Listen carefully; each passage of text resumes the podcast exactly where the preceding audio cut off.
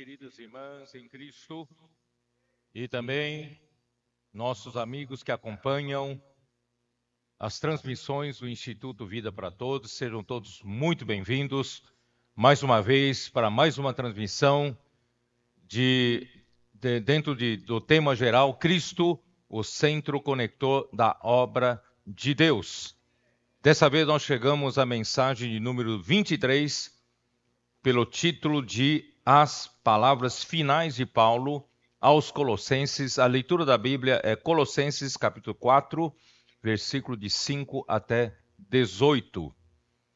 Nós estamos, dessa vez, com muita alegria, aqui em Manaus, diretamente né, daqui, do, do auditório onde nós reunimos as igrejas aqui dessa região amazônica dessa região do norte do Brasil. E o Senhor tem nos abençoado muito, muito. Aqui é uma região difícil, transporte difícil, uh, comunicação, logística, mas Deus tem nos dado uh, guerreiros, né? Nossos, uh, o, o SEAP tem produzido, ainda que em um número não tão grande, mas nós temos uns guerreiros que atuam aqui na região que, que tem feito grandes trabalhos, grandes, uh, uh, grandes coisas o Senhor tem feito através deles.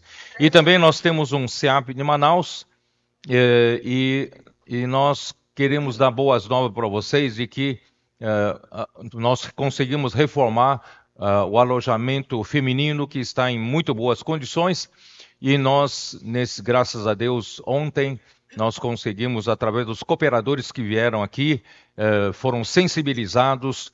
Nós, então, ontem eh, conseguimos fazer uma oferta para fazer o alojamento também masculino.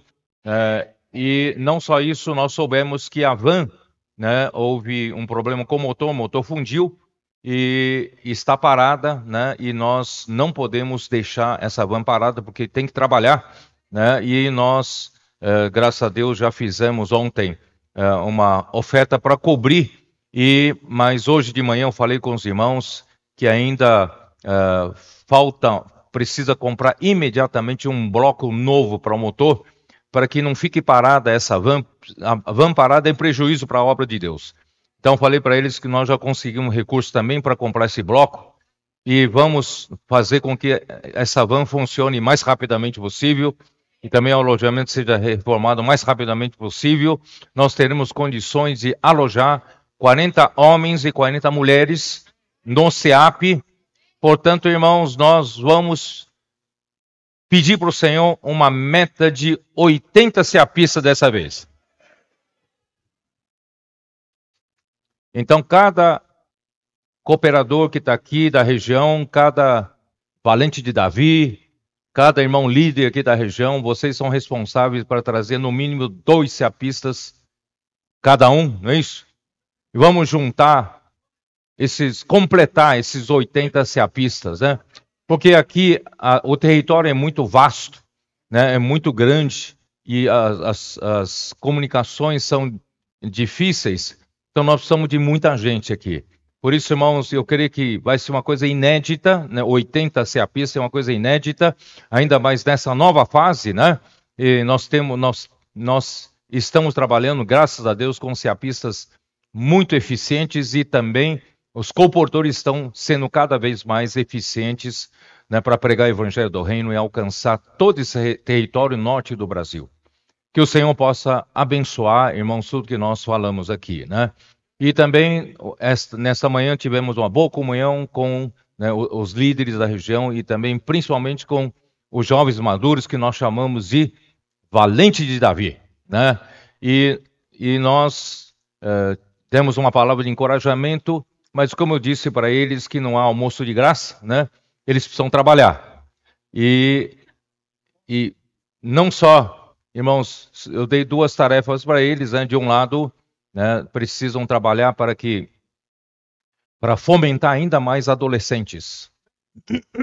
Mais casos de adolescentes, mais adolescentes em guerra, né, envolvendo jovens, né, e nossas crianças, kids, né, e para que aqui na região amazônica também nós tenhamos né, esse, essa tropa né, que o Senhor está formando em toda, todas as regiões da terra, também aqui, certamente, né, o Senhor, na verdade, o Senhor já formou, né? Nós temos aqui bons né, elementos aqui de adolescentes que o Senhor já está fazendo milagres na vida deles e através deles. E nós queremos ainda mais, então os valentes da vida têm que trabalhar para isso. E também, né, nós vamos sair daqui que cada, cada, cada líder, cada irmão, cada irmã, cada igreja, vamos sair daqui não de mãos vazias, vamos sair com caixa de livros. Amém? Porque um, uma, uma maneira de pressionar você a sair, pregar evangelho com livro nas mãos, irmãos, é você leva, um, leva uma caixa para sua casa. Leva uma caixa de livro na sua casa e coloca num lugar bem visível onde a sua mulher não quer que, que esteja lá, porque atrapalha a limpeza da casa. Isso justamente para incomodar mesmo. Coloque do lado do televisor, ou coloca em cima do sofá. Sua mulher fala, tira isso aí. Falou, tá bom, então vamos juntos fazer comportagem. Né? Então, essa pressão, irmão, vai fazer vocês trabalharem. E não só cada um, mas as igrejas né, podiam envolver mais irmãos, mais irmãos da imersão mais irmãos, né? Cheio de encargos. Né? Os irmãos talvez até hoje né, consideravam meio fora disso, desse trabalho todo, tímidos ainda, né? meio, meio que anda à, à, beira né, de, de tudo isso que está acontecendo. Vamos introduzi-los. Né? Vamos colocar todos juntos, vamos sair junto com essas pessoas, vamos encorajá-los, não é isso? Né? Certamente há muitos que são mais tímidos, não é isso? Então vamos incluí-los e vamos né? Cada igreja também pode levar várias caixas de livros para ter essa pressão, irmão, para nós trabalharmos, né? Por isso que eu falei para os valentes de Davi, né? Não tem almoço de graça, tem que trabalhar, né? Aí, e o terceiro é, eles precisam ajudar a alcançar essa meta de 80 seapistas. Amém ou não? Vamos trabalhar. Mas eu não vou falar como a mim fala, fala lá no Foz do Iguaçu, né? Vai como é que é? Não vou repetir isso. Vamos trabalhar, amém. Ó Senhor Jesus. Então, eu, essa mensagem número 23 é, é a sequência da mensagem 22, onde fala para nós orarmos pelo que fala, né? Então, nós já, já falamos muito nessa nesta semana, através das duas lives, né, de quinta-feira também, de sábado de manhã. Uh, no versículo 2 fala: perseverai na oração, vigiando com ações de graça.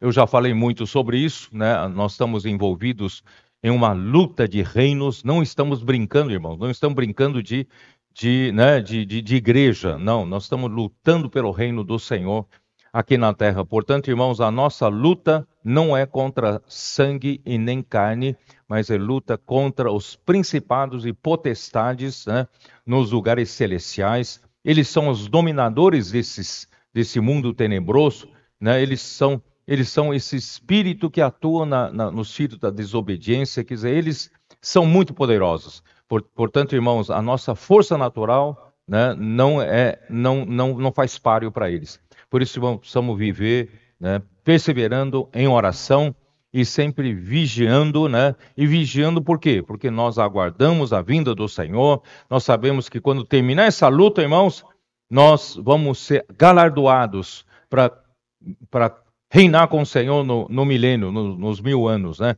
E também precisamos vigiar, irmãos, para nós não cairmos na cilada do diabo, né? Satanás, o diabo, anda ao nosso derredor como leão de, que ruge buscando presas para devorar, primeiramente que trabalhar na sua mente, colocando, colocando dúvida na palavra, eh, na palavra que o Senhor está falando com, conosco, que está levando a obra adiante. Né? Por isso, né, uh, Paulo fala em seguida em suplicar pelo que fala, né? porque eh, o, o, todos os canhões né, da porta do, do inferno estão voltados contra a palavra que o Senhor, a palavra profética e contra quem fala. Por isso que nós precisamos orar. Né? Por isso o versículo 3 fala suplicar ao mesmo tempo também também por nós para que Deus nos abra porta à palavra a fim de falarmos do mistério de Cristo, pelo qual também estou algemado,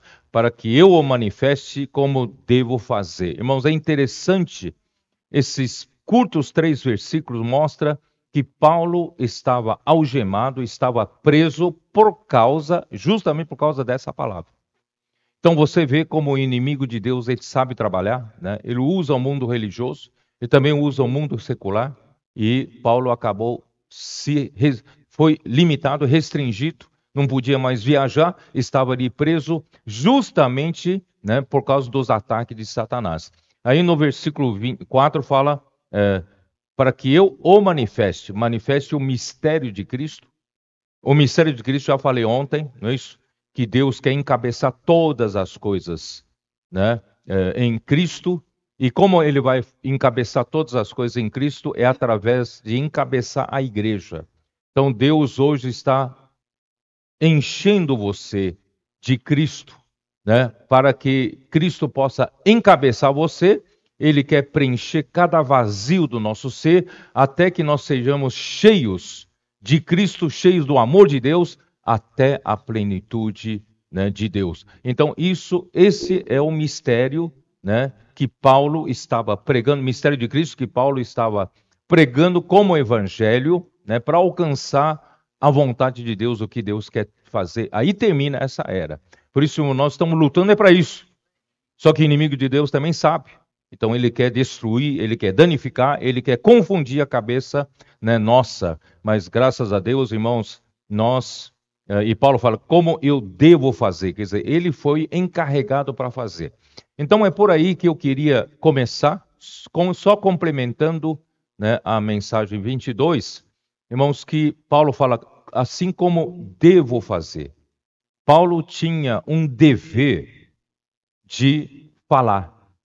Só que no meio, né, eh, a cabeça, o ser humano, ele tem um conceito diferente para o orador, né?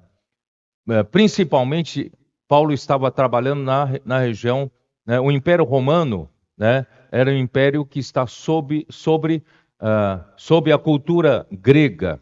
E a cultura grega ela é feita de eh, muita filosofia grega. E como funcionava a filosofia grega? É que surgiam filósofos e cada um tinha uma, tinha uma linha de pensamento, e esses filósofos percorriam as cidades, as grandes cidades gregas, onde tinham uma praça, né, que chama, que se chama de Ágora, e ali então nessa praça tinha um lugar para fazer fazer oratória, e ali ele ele apresentava sua linha de pensamento filosófico, né?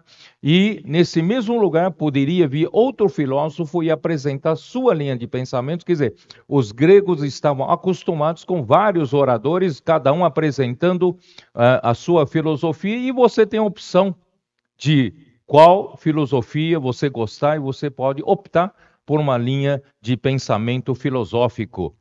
Então eles têm, tinham essa cabeça natural e também os judeus tinham a cabeça dos judeus, né? E, e eles queriam impor, né? Uh, os que vinham de Jerusalém queriam impor aos, aos crentes gentios de que tem que praticar também o quê? Tem que praticar a lei de Moisés, também tem que praticar a circuncisão. Então vinha essa mistura e concorrência de palavras e no conceito humano, por causa desse pano de fundo, Paulo então passa a ser né, uma opção de orador na igreja.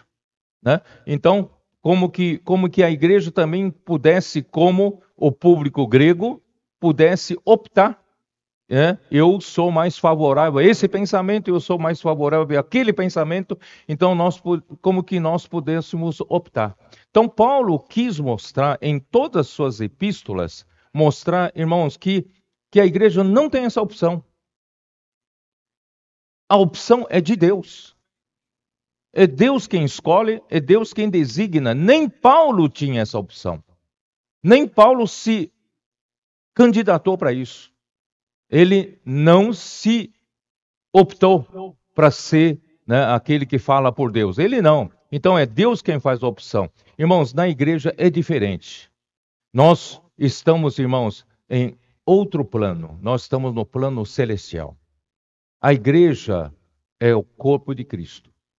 E no corpo de Cristo, irmãos, Deus, quando Deus, quando você crê em Jesus, você sabia que no momento em que você crê, imediatamente o Espírito Santo batiza você, sabia disso? O Espírito Santo batiza você para dentro do corpo de Cristo e você se torna um membro do corpo de Cristo. É diferente de uma instituição religiosa. É diferente de uma organização humana. Não, não é o homem que organiza, não é o homem que vai lutando para disputar cargo e subir na vida eclesiástica. Não é assim. Né? Na igre, na, na, a igreja é o corpo de Cristo. E no corpo de Cristo, irmãos, nós somos admitidos, batizados pelo Espírito Santo. Tanto é que logo depois você obedece à palavra de Deus, você faz o batismo pelas águas. É uma confirmação daquilo que o Espírito já fez com você, colocando você no corpo de Cristo. Então nós somos membro do corpo de Cristo. Corpo é um só. Tem muitos membros, mas nós todos formamos um só corpo. Por isso que, né, em, eu, eu, li na, na live, né, 1 Coríntios 12, vamos ler de novo. 1 Coríntios 12,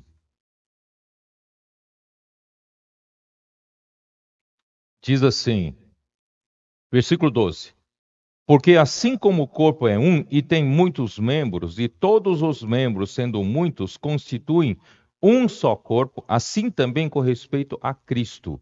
Então, essa última palavra aqui mostra aquilo que nós falamos ontem, ontem à noite.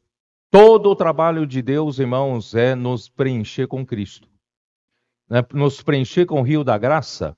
E o rio da graça visa nos preencher com tudo que Deus é, todas as suas riquezas, né? todos os atributos divinos, tais como justiça, santidade e glória de Deus, também nos enche com a própria vida de Deus, a natureza santa de Deus, e Deus também quer nos preencher com o próprio Cristo, com, com as virtudes humanas de Cristo. Né? E no fim, irmãos, Deus quer nos preencher com Cristo, e Cristo traz a essência de Deus. E qual é a essência de Deus? Deus é luz e Deus é amor. Por isso, irmãos, ele não pode misturar as impurezas com o amor. Por isso que primeiramente é luz, a luz revela tudo que é as trevas, tudo que, não é isso? Tudo que expõe é luz. Então, primeiramente, traz a luz, e, e, e, por isso que Deus quer separar a luz das trevas, né? E depois ele nos enche do amor. E no final, o que Deus quer fazer é o amor. Portanto, irmãos, eh, e o resultado final é que a igreja, embora seja formada por nós, os diferentes membros, mas quando nós somos preenchidos, cada vazio nosso, por Cristo, e esse corpo também se torna o próprio Cristo. Você é Cristo, eu vou ser preenchido com Cristo, então não haverá nem grego, nem judeu, né? Cristo será tudo em todos. Esse é o trabalho final de Deus. Aí, versículo 13 confirma aquilo que eu falei agora. Pois em um só Espírito todos nós fomos batizados em um corpo. Quando você creu em Jesus, o Espírito Santo te batizou em um só corpo, quer judeus, quer gregos, quer escravos, quer livres, e to a todos nós foi dado beber de um só Espírito. Porque também o corpo não é um só membro, mas muitos. Não é um só membro. Como que, como que todos os membros que quisessem disputar um, um só membro. Não. Nós somos diferentes. Deus nos colocou, né, cada um numa função diferente. Tá certo? Então não disputem. Todo mundo quer disputar uma coisa só, não. Porque o corpo é formado por muitos membros. Por isso ele fala assim: se disser o pé, porque não sou mão, não só do corpo nem por isso deixa de ser do corpo. Quer dizer, a mão, às vezes, fala, ah, eu gostaria de ser, como é que é, o pé, né? O pé gostaria de ser, eu gostaria de ser mão. Eu não queria ser pé, né? Mas não quer dizer que não, não, não é mais do corpo, não. Deus colocou ele como pé, ele vai funcionar como pé. Então, ele é, ele tem que falar assim como Paulo fala, como devo fazer? Eu devo cumprir o meu papel, né?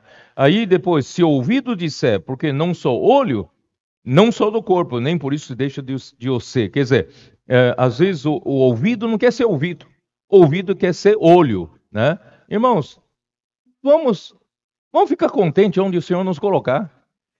Ele sabe o que melhor, melhor faz, não é isso? Né? E se ouvido disser, onde eu estou, hein? É? Versículo 17: Se todo o corpo fosse olho, onde estaria ouvido? E se todo todo fosse ouvido, onde estaria olfato? Né?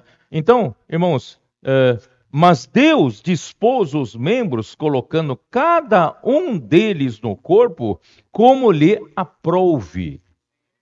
Quer dizer, é Deus quem coloca cada um no lugar certo.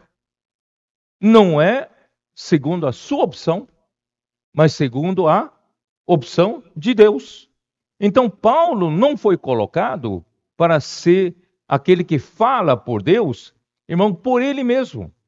Ele não disputou lugar, né, conseguiu subir na vida, na igreja, né, e chegou, alcançou a ser a boca de Deus. Não, Deus o colocou assim.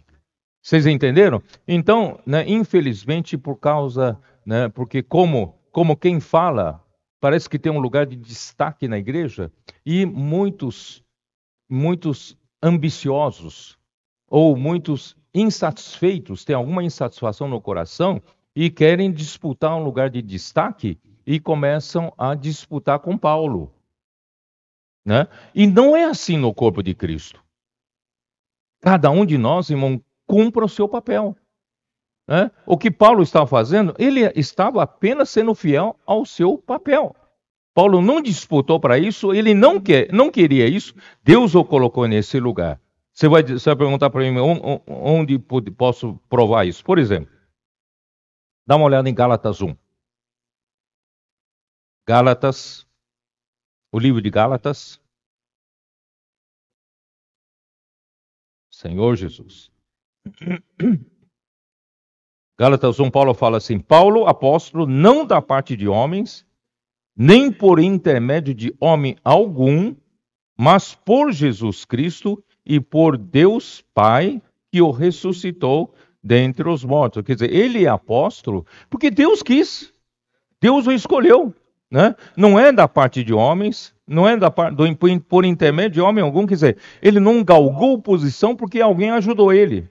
Não, é, mas é por Jesus Cristo e por Deus Pai, né? Então não é, não é essa questão de opção, nem uma questão de galgar posições. É Deus quem coloca, certo? E também Paulo, né, Paulo explica, né, versículo, versículo 10, capítulo 1 ainda, né, de Gálatas. Porventura, procuro eu agora o favor dos homens, né, ou o de Deus? Uh, ou procuro agradar a homens, se agradasse ainda a homens, não seria servo de Cristo.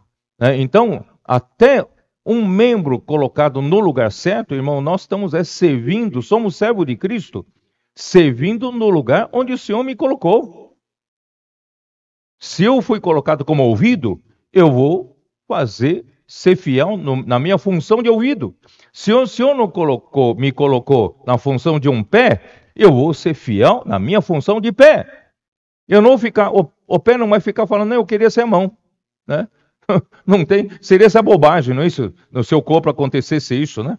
Então, irmãos, aqui, por isso que ele fala assim, Paulo disse assim, eu não, não procuro favor de homem, favor dos homens. Sabe quem procura favor dos homens? É através da politicagem subir, subir na vida. Mas isso não acontece na igreja, irmãos. A igreja é o corpo de Cristo. É Cristo quem manda. Né? Ó Senhor Jesus. Versículo 11: Faço-vos, porém, saber, irmãos, o evangelho por mim anunciado não é segundo o homem, porque eu não o recebi, não o aprendi de homem algum, mas mediante a revelação de Jesus Cristo. Quer dizer, Paulo não se tornou aquele que fala por Deus porque ele fez uma teologia elevada. Né? É porque ele recebeu né, um ensinamento né, aos pés de, de, grande mestre, aí ele se tornou superdotado em conhecimento bíblico, aí ele foi escolhido para falar por Deus. Não! Não é isso. Né? O evangelho né, é, pregado por Paulo, irmãos, vem da revelação de Jesus Cristo. Jesus revela quem ele quer. Não é, né? Não, não, é, não depende de quem, quem, quem corre, quem quer e quem corre, mas Deus é quem revela. Jesus é quem revela, né? Porque eu, é, porque ouvistes qual foi o meu proceder outrora no judaísmo, como sobremaneira perseguia eu a igreja e a devastava. Sabe por que que, por que, que Paulo falou isso aqui? Paulo quer dizer assim, quer dizer assim, se for pela escolha humana, eu seria o último a ser escolhido. Porque eu, além né, de tudo, eu persegui a própria igreja. Eu não mereço. Não mereço o Senhor ter me, me chamado, ter me designado e né, me chamado para ser apóstolo. Eu não mereço. Eu persegui a igreja de Deus. Vocês entenderam? Então, irmãos, quando o homem se julga né, insuficiente para falar por Deus, irmãos, é, é, é, é, pode ser que o Senhor um dia chame, chame essa pessoa. Quer dizer, quanto mais uma pessoa se julga capaz de falar por Deus, porque ele tem conhecimento bíblico, ele tem eloquência, né, ele tem popularidade, irmão, Deus não escolhe. Você já percebeu isso? Deus, o caminho de Deus não é nosso caminho. Os pensamentos de Deus não são os nossos pensamentos, né? Ó Senhor Jesus, Aí então, no fim, irmãos, que, é, é, segunda, segunda Timóteo 1, como Paulo fala. Segunda Timóteo 1.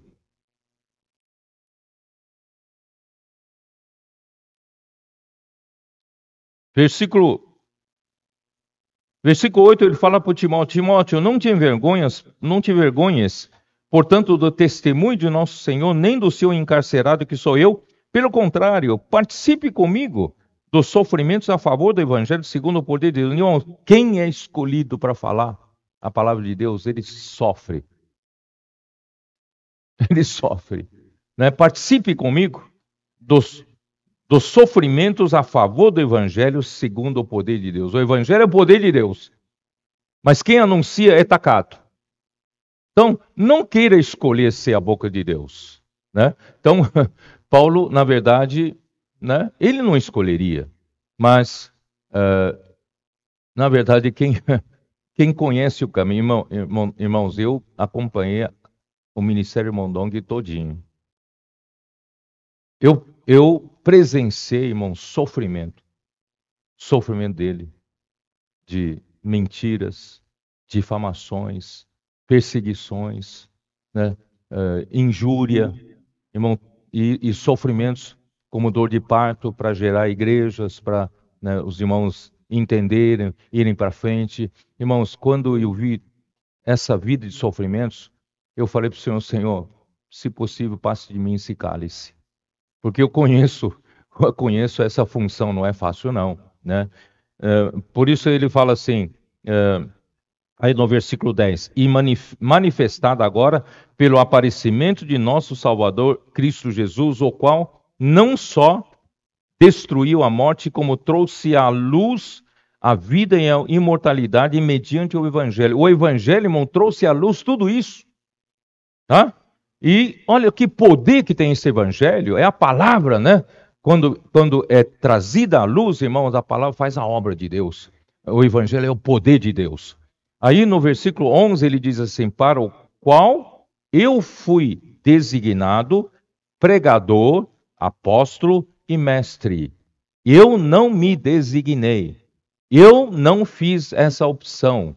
Eu fui designado. Eu não tenho como me desvencilhar desse encargo. Se Deus designou a Paulo, Paulo não tem como ele dizer Senhor, não. Se bem que ele gostaria de dizer, falar Senhor, eu sou, quando ele fala assim, eu sou menor dos santos, ele não fala por modéstia, não. Ele fala: Eu sou menor de todos os santos, porque ele foi perseguidor da igreja. Ele se sentia assim mesmo. Tá? Ó Senhor Jesus. Não sei como fazer vocês entenderem isso. Por exemplo, Moisés. Você acha que Moisés queria ser a boca de Deus? Aquele, aquele que falava por Deus, aquele né, que tomava liderança de todo mundo quer ser, né? Todo mundo quer ser, até o ponto de e a sua própria irmã, seu próprio irmão, Miriam e Arão. O que, que é isso? Deus só fala por você? Deus também não fala por nós? Nós também somos profeta de Deus. Por que só você? Moisés não respondeu. O versículo seguinte, a Bíblia registra que Moisés era um homem mais manso de toda a terra. Irmãos, ele falou, na verdade, ele fala, assim, coitado de mim, não fui, não fui eu quem escolhi, não. Vocês estão me pressionando, mas não sou eu, fui eu que escolhi, não. Vocês entenderam? Então é assim, irmão. Nem, é, é, o homem não escolhe. Não é opção do homem, é opção de Deus. Vocês têm que brigar com Deus, não é comigo. Né? Então, aí Deus o ouviu. E Deus o indicou por ele. Deus falou: peraí, há profeta entre vocês que eu falo com eles em sonho ou em visões. Mas não é assim com meu servo Moisés. Boca a boca fala com ele. Ele vê a, a imagem, ele vê as semelhanças, ele vê a, a silhueta de Deus. Não é isso? Então, então não fale assim com meu, com meu servo Moisés, né? Então Deus é quem defende. Aí, então eu, eu falei na, na, na live, mas eu queria ler rapidamente com vocês. Quando Moisés foi chamado na sarça, vocês se lembram? Êxodo 3. Dá uma olhada rápida em Êxodo 3. Ó Senhor Jesus. Êxodo 3. Quando Moisés foi adotado pela filha né, de Faraó, frequentou a melhor escola do Egito. Né? Ele teve acesso à melhor educação e melhor cultura né, do, do Egito. E ele, quando completou os 40 anos de idade, ele se achava capaz, ser o salvador do mundo, salvador do seu povo. Aí ele saiu para visitar o seu povo que era maltratado, né, pelos, pelos egípcios, e ele se revoltou, né, e, e, e matou um egípcio que maltratava o seu povo. E aí ele, ele soube que Faraó estava procurando para matá-lo. E aí ele fugiu para o deserto de Midian, com toda aquela cultura, aquela capacidade toda que ele adquiriu na melhor faculdade da época. Não é isso? Irmãos, Egito era como hoje né, os Estados Unidos ou Inglaterra, aqueles, como é que chama aquelas melhores, Harvard ou, ou Oxford, né? Cambridge. Irmãos, ele frequentou a melhor faculdade. Só que esse melhor homem, né, esse que frequentou a melhor faculdade, ficou no deserto de Midian, todos os dias na frente de um rebanho, mé, mé, né?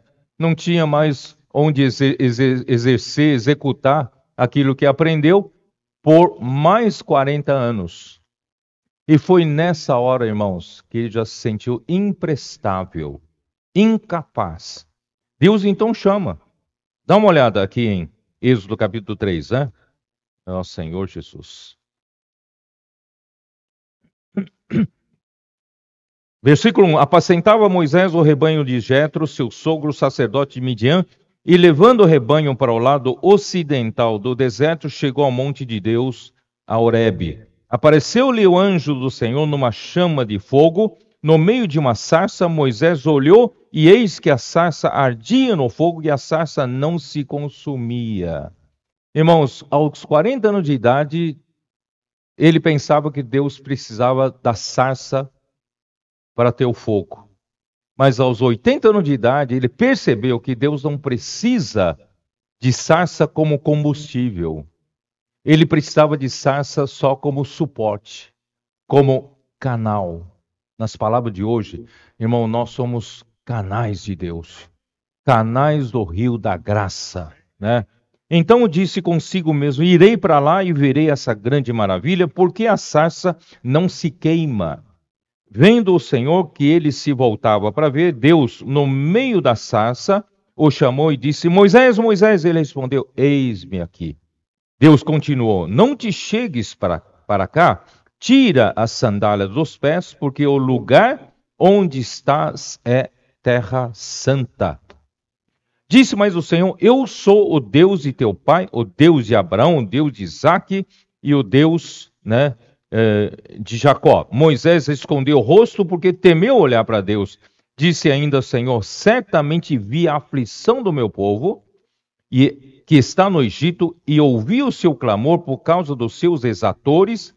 Conheço-lhe o sofrimento, por isso desci a fim de livrá-lo da mão dos egípcios, para fazê-lo subir daquela terra a uma terra boa e ampla, terra que manda leite e mel, o lugar do cananeu, do eteu, do amorreu, do ferezeu, do eveu e do jebuseu, pois o clamor dos filhos de Israel chegou até mim, e também veio a opressão do, com que os egípcios o estão oprimindo. Vem agora, e eu te enviarei a Faraó para que tires o meu povo, os filhos de Israel, do Egito.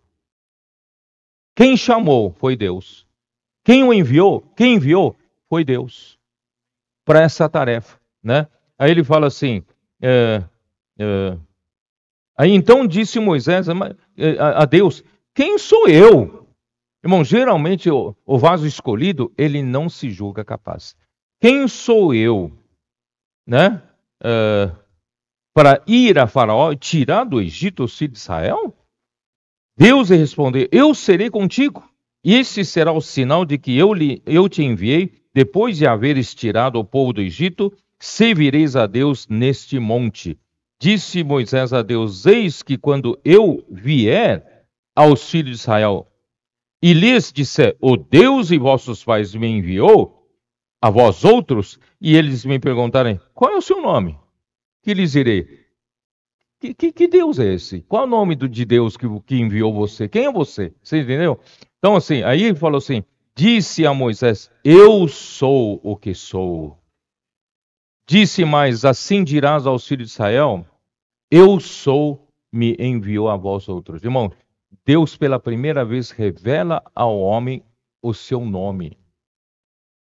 Ele, ele revelou a Moisés que Deus precisava enviá-lo, porque Moisés forçou a Deus dizer eh, eh, se, o, se o povo perguntar quem, que Deus, né, qual o nome desse Deus que enviou vocês a nós, né, que direis? Então ele revelou o nome de Deus a Moisés. Disse Deus ainda mais a Moisés: Assim dirás aos filhos de Israel: O Senhor, o Deus de vossos pais, o Deus de Abraão, o Deus de Isaac, o Deus de Jacó, me enviou a vós outros. Ele foi o enviado de Deus, né? Uh, este é o meu nome eternamente, e assim serei lembrado de geração em geração. Esse é o nome que foi revelado a Moisés. Né? Vai a junta, tá, tá, não, não vou ter tempo de ler tudo isso. Né? Aí, irmãos, o que acontece? Acontece que Moisés se julga incapaz, totalmente incapaz. Aí no capítulo 4, Êxodo, olha só o versículo 10. Então disse Moisés ao Senhor: Ah, Senhor, eu nunca fui eloquente, nem outrora, na verdade, outrora ele foi, né? Nem outrora, nem depois que falaste a teu servo, porque eu sou pesado de boca e pesado de língua. Não envia a mim, não, eu não, não, não sirvo para isso. Né? Respondeu-lhe o Senhor: Quem fez a boca do homem? Ou quem faz o mudo, ou o surdo, ou o que vê, ou o cego? Não sou eu, o Senhor? Vai, vai, pois, agora. Ele ficou até meio indignado, né? Meio bravo, né?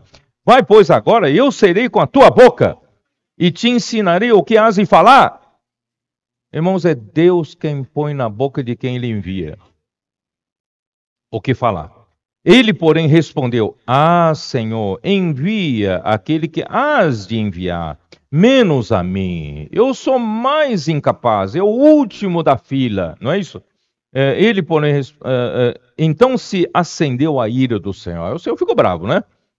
contra Moisés, disse: Não é Arão o levitas teu irmão? Eu sei que ele fala fluentemente, ele é eloquente, mas eu não escolhi ele, escolhi você, né? E eis que ele sai ao teu encontro e vendo-te se alegrará em seu coração. Tu, pois, lhe falarás, olha, presta atenção. Tu, pois, lhe falarás e lhe porás na boca as palavras. Na verdade, Deus põe a boca, Deus põe a palavra na boca de Moisés. E Moisés então pega essa boca, essa palavra que Deus põe na sua boca, põe na boca de Arão. Entendeu? Então, uh, uh, e eu serei com a tua boca e com a dele, e vos ensinarei o que deveis fazer. Ele falará por ti ao povo, ele te será por boca, e tu lhe será por Deus. Questão de boca, certo? Toma, pois, esse bordão na mão e com o que has de fazer os sinais. Aí ontem, o Remilton, né, Remilton? Você me mostrou com Jeremias foi a mesma coisa. Dá uma olhada com Jeremias, capítulo, né, Jeremias? Vocês têm um Jeremias aqui, tá? Jeremias, capítulo 1.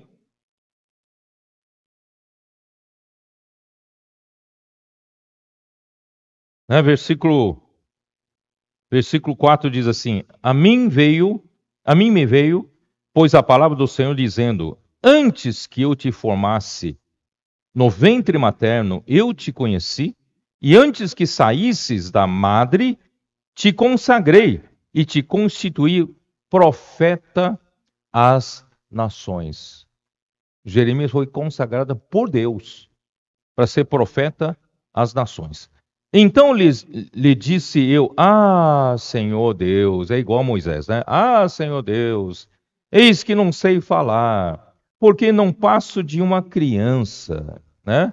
E mas o Senhor me disse: Não digas, não passo de uma criança, porque a todos a quem eu te enviar irás, e tudo quanto eu te mandar falarás. Questão de falar, falarás. Né? Não, não, não temos diante deles, porque eu sou contigo para te livrar, diz o Senhor. Depois estendeu o Senhor a mão, tocou-lhe na boca, e o Senhor me disse: Eis que ponho na tua boca as minhas palavras. Não se preocupe, eu vou pôr na tua boca as minhas palavras. Portanto, irmãos, um profeta enviado por Deus para falar ao povo de Deus, ele não fala as suas próprias palavras ele tem que falar a palavra que o Senhor puser na boca dele, tá? Né? Uh, hoje, olha que hoje te constituo sobre as nações e sobre os reinos, para arrancares e derribares, para destruíres e arruinares, e também para edificares e para plantares. Tá? Então, só para vocês entenderem, irmãos, que, que no no, na, na, no plano de Deus, irmãos, as coisas não são iguais no plano do homem. No plano do homem, o homem pode escolher se, que time você torce. Flamengo? Aqui no norte e no nordeste só tem flamenguista e corintiano, né? Não? é? Vasco também? Vascaíno, né? Ah, Flamengo ou Vasco, né? Ó Senhor Jesus. Mas na igreja não é assim. Eu gosto, eu gosto desse, desse pregador, eu gosto daquele pregador. Irmãos, isso é coisa do homem, isso é coisa do plano terreno. Mas no plano celestial é Deus quem escolhe. Né? E cabe a nós, irmãos, é importante ouvir a palavra de Deus. Deus é responsável pelo canal que ele escolhe. E quanto a eu, só, só quero ser fiel à palavra de Deus, que vem, vem por meio do canal que ele escolhe. Irmão, não é para exaltar o homem, mas é, é para dar atenção à palavra de Deus. Porque a palavra de Deus é que faz a obra de Deus. Só que, irmãos, aqui na terra todo mundo quer ser, entrar em evidência, né? Por isso que Paulo fala lá em, é, em Filipenses né, Filipenses 1, vocês se lembram? Filipenses 1. Filipenses 1, Paulo fala assim. Paulo fala assim. Uh, Versículo 14: E a maioria dos irmãos, estimulados no Senhor por minhas algemas, ousam falar com mais desassombro a palavra de Deus. Quer dizer, vê que Paulo, mesmo sobre, sob tanta pressão, sofrimentos, perseguição, até prisão, né? Muitos então são estimulados a falar ousadamente, com desassombro, né? Não tem medo de falar, porque Paulo não tem medo, e eu também não quero ter medo de falar, né? E é, aí no versículo 15, alguns efetivamente proclamam a Cristo por inveja e porfia. Alguns têm inveja e começam a disputar ou falar por Deus por inveja e por porfia. Outros, porém, o fazem de boa vontade. Estes, por amor, sabendo que estou incumbido da defesa do evangelho, aqueles, contudo, pregam a Cristo por discórdia. Não concordo com isso. Eu tenho a minha interpretação. Irmãos, quem fala por Deus, ele não fala a sua própria interpretação, ele fala o que Deus quer falar. Só que o homem quer discordar, quer, por isso que em, em 1 Timóteo capítulo 1, versículo 3, 4, 5, né? E, e, e quem ensina diferentemente, irmão, só produz uh, discussões do que edificação do corpo de Cristo, do que a economia de Deus na fé, né? Então, esses pregam a Cristo por discórdia, insinceramente, não tem sinceridade, julgando suscitar mais tribulação às minhas cadeias. Eu já estou preso, já estou sofrendo né, algemas, cadeias, e eles querem me, me dar mais sofrimentos. Mas, eh, todavia, que importa?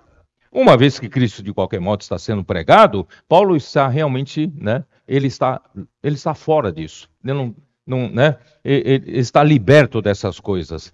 Por, por isso ele fala assim, também com isto me regozijo, sim, sempre me regozijarei, né? Porque estou certo de que isto mesmo pela vossa súplica, olha a importância da, da súplica oração pelo quem fala, né? E pela provisão do Espírito de Jesus Cristo, me redundará em libertação. Segundo a minha ardente expectativa e esperança de que em nada serei envergonhado, antes com toda ousadia, como sempre, também agora será Cristo engrandecido no meu corpo, quer pela vida, quer pela morte. Porquanto para mim o viver é Cristo e o morrer é lucro. Entretanto, se eu viver na carne traz fruta para o meu trabalho, já não sei o que hei de escolher. Não sei se os irmãos entendem. Porque ele, enquanto está sendo fiel ao Senhor, como membro que o Senhor colocou para falar por Deus, irmãos, sofre toda sorte de concorrência, de, de, de, de mentiras, de críticas, né, de perseguições.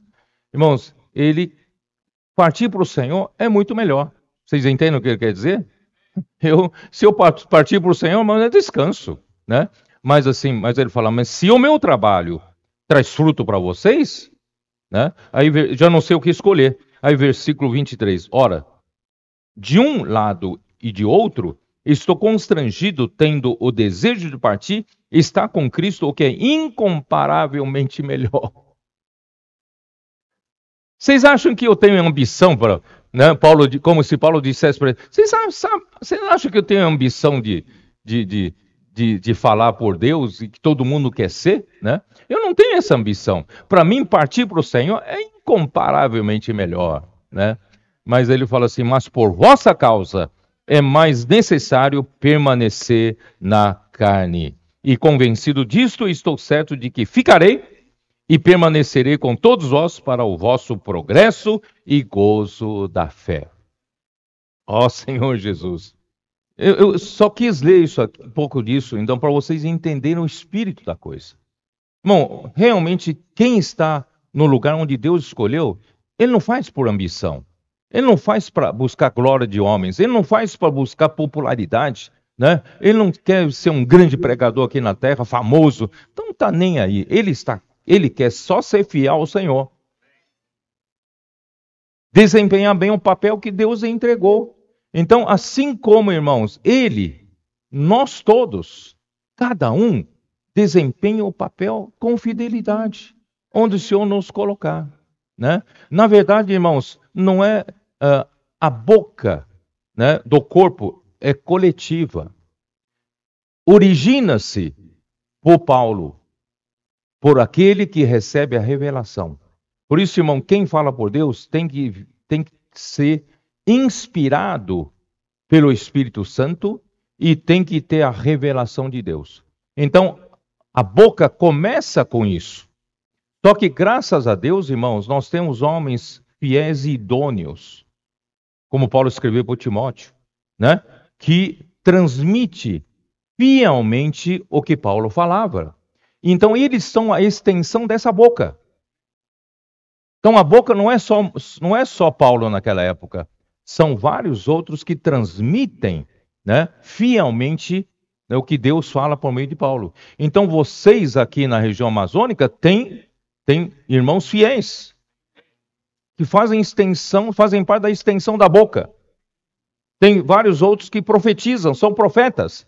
E esses profetas, irmãos, são para ecoar aquilo que Deus fala, né, por meio do apóstolo Paulo. Não é isso? Então, irmãos, é isso. É isso que eu queria fazer vocês entenderem. Então, nós temos na, no corpo membros que são boca, membros que são nariz, membros que são mãos, são pés, irmão. Cada um compra a sua função. Né? Então, ó Senhor Jesus, ninguém está aqui pela opção própria, é opção de Deus. É Deus quem optou, Deus quem escolheu, né? Vamos honrar, vamos honrar, cada um está no lugar certo. Ó Senhor Jesus. Eu tenho que, tenho que entrar na mensagem de hoje, tá? Então vamos lá para lá para Colossenses. Colossenses, vamos lá. Colossenses capítulo 4, versículo 5. Ah, eu vou dizer para vocês, hoje pretendo terminar o livro de Colossenses.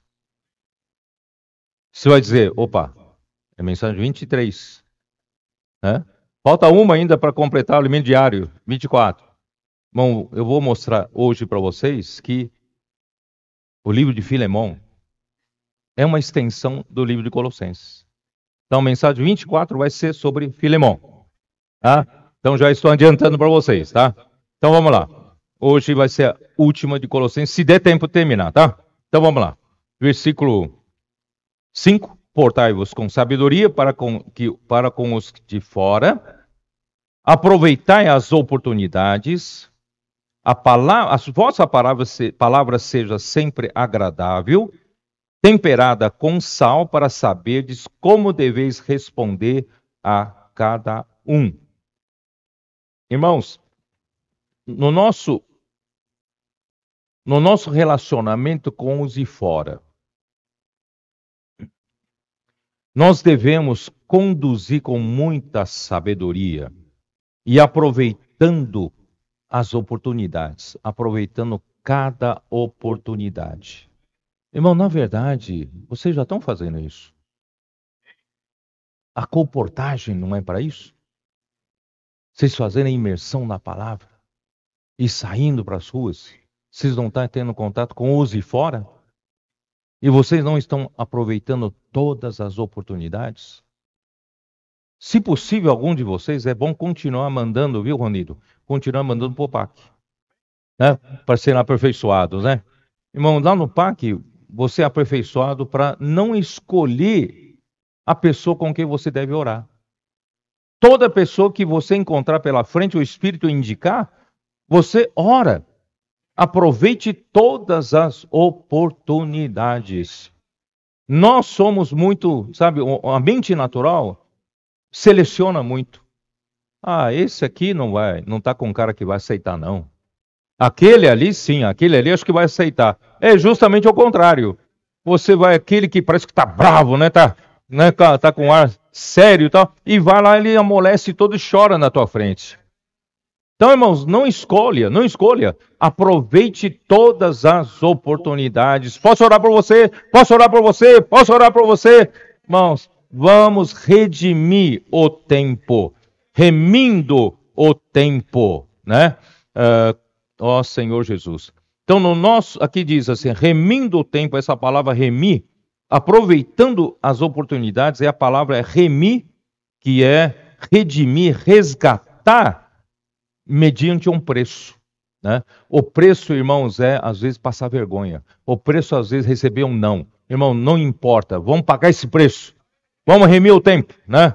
E, e ao, Efésios 5, Paulo também fala sobre remir o tempo. Vamos lá. Efésios 5, versículo 15 em diante. Portanto, vede prudentemente como andais, não como necios, e sim como sábios, remindo o tempo, porque os dias são maus. Irmão, você, você tem que remir o tempo. Deus fez você encontrar essa pessoa que está aí na tua frente. Se você tiver medo de abordá-lo, pode ser que você nunca mais tenha oportunidade de abordá-lo. Porque os dias são maus. Eu vou falar no outro sentido, dias são maus. Os dias são maus. Quem sabe amanhã ele já se perde. Amanhã alguma coisa acontece com ele, nunca mais ele terá oportunidade. Por isso, irmãos, vamos ganhar tempo, remir o tempo. Não tenha vergonha de abordar. Né? Você não sabe quem precisa, mas Deus sabe quem precisa. Né? Vamos remir o tempo, porque os dias são maus. Né? Quantas pessoas né? É, é, aquela, aquela, aquela, aquela senhora que encontraram na Avenida Paulista, lá em São Paulo, não é isso? Ela estava num desespero só, tudo estava dando errado na vida dela. Era uma cristã que orava também com as pessoas. Naquele dia, ela queria se matar, né? se atirar na frente do, dos carros na própria Avenida Paulista, em São Paulo. Irmãos, se, se os irmãos não tivessem abordado ela, você não sabia, os dias são maus. Você não, você, não, você não sabe quando ela vai ganhar salvação, quando vai ter outra oportunidade. Graças a Deus, os irmãos foram obedientes ao Espírito, foram lá e abordaram ela. Irmão, estou citando apenas um exemplo dentre muitos. Né? Os comportores estão tendo essa experiência todos os dias. Por isso, irmão, vamos remir o tempo. Né? Os dias são maus. Por essa razão, né? Não vos torneis insensatos, mas procurai compreender qual é a vontade do Senhor. Fazendo, fazendo assim, você vai entender qual é a vontade do Senhor. E para isso, irmão, não vamos ficar entorpecidos com as coisas desse mundo. Não vos embriagueis com vinho desse mundo, no qual há dissolução, mas enchei-vos do Espírito. Por isso, irmãos, aí vem a função, irmão, da palavra.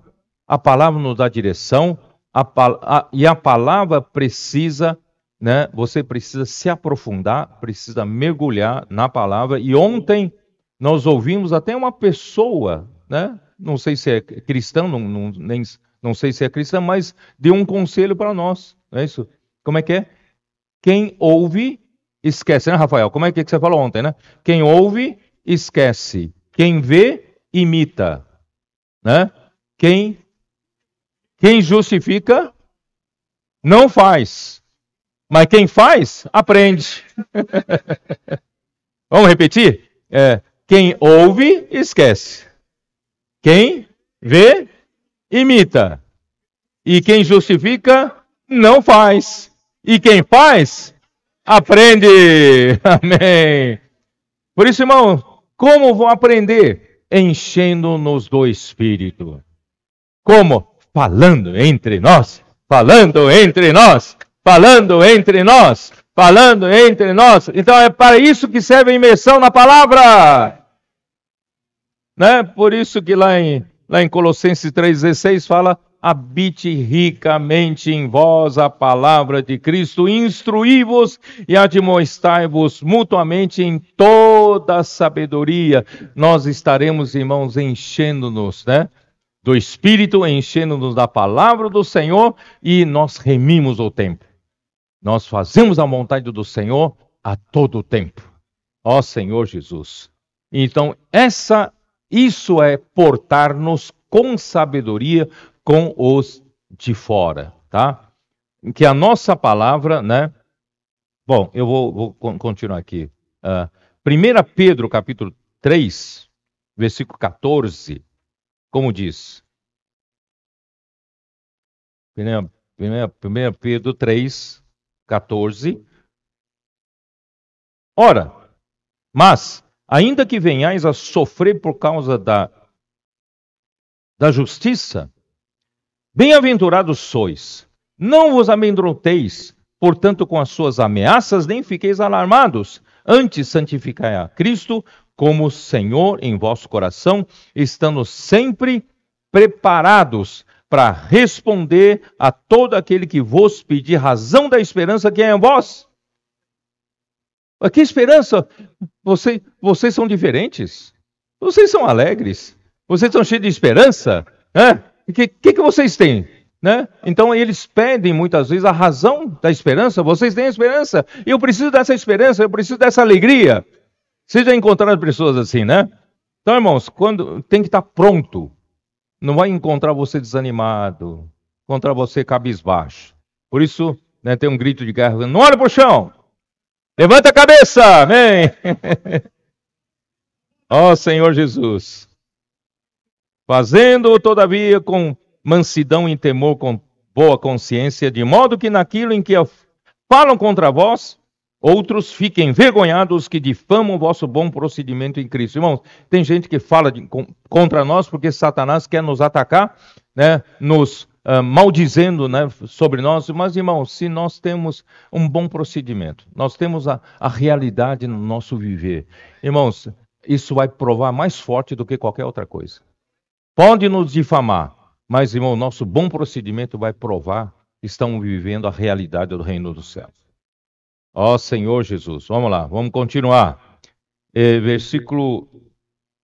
Né, eu li aqui. Então, a nossa palavra seja sempre agradável, temperada com sal, para sabermos como responder a cada um. Irmãos, Mateus 5,13, nós já lemos isso. Nós somos o sal da terra, né? Vamos lá, Mateus 5, 13. Senhor Jesus.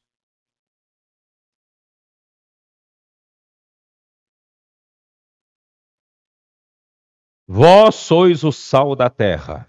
Ora, se o sal vier a ser insípido, como lhe restaurar o sabor? Para nada mais presta senão para, lançado fora, ser pisado pelos homens. Irmãos, olha quanta misericórdia de Deus. Né? Quantos de nós, irmão, vivemos tantos anos na vida da igreja como um sal que já perdeu o sabor? Nós não conseguimos nem dar sabor para a nossa própria vida. Estava né? tudo ali naquele, no convencional, no tradicional, mas Deus teve tanta misericórdia de nós, irmãos, agora nos acordou. Né? Ele restaurou o sal, restaurou o nosso sabor, irmãos.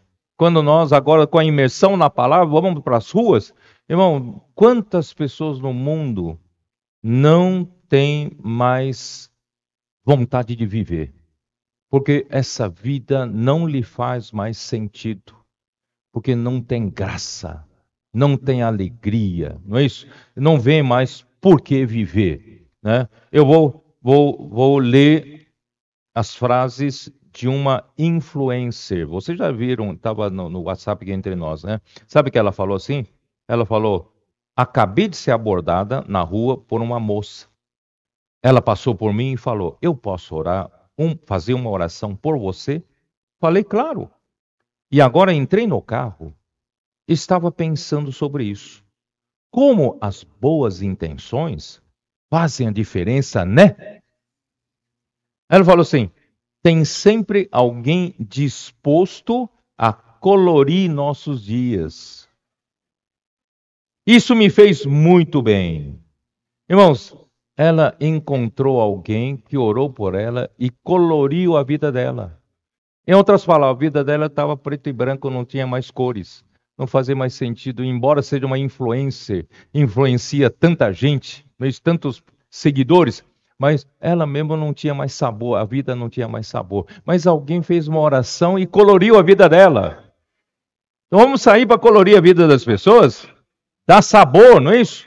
Ó Senhor Jesus. Então o mundo usurpado por Satanás está totalmente sem sabor.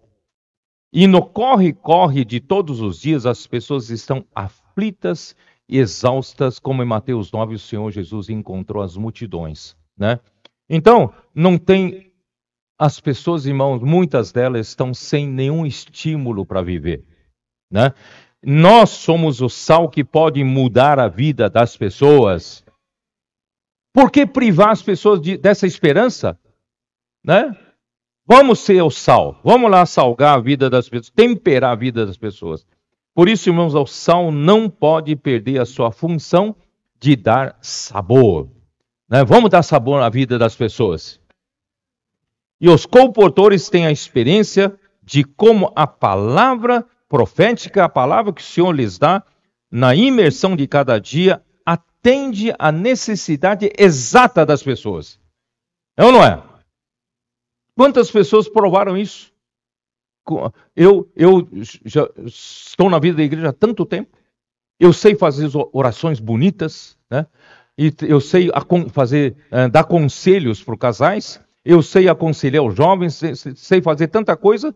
Quando chega na rua, né? Uh, posso orar por você? Sim. Qual a minha necessidade? Ah, problema no casamento. Aí você então pega do seu arquivo, casamento, você sabe fazer isso na igreja, você faz uma oração bonita pelo casamento da pessoa. E você vê que não tem resultado. Parece que não funciona.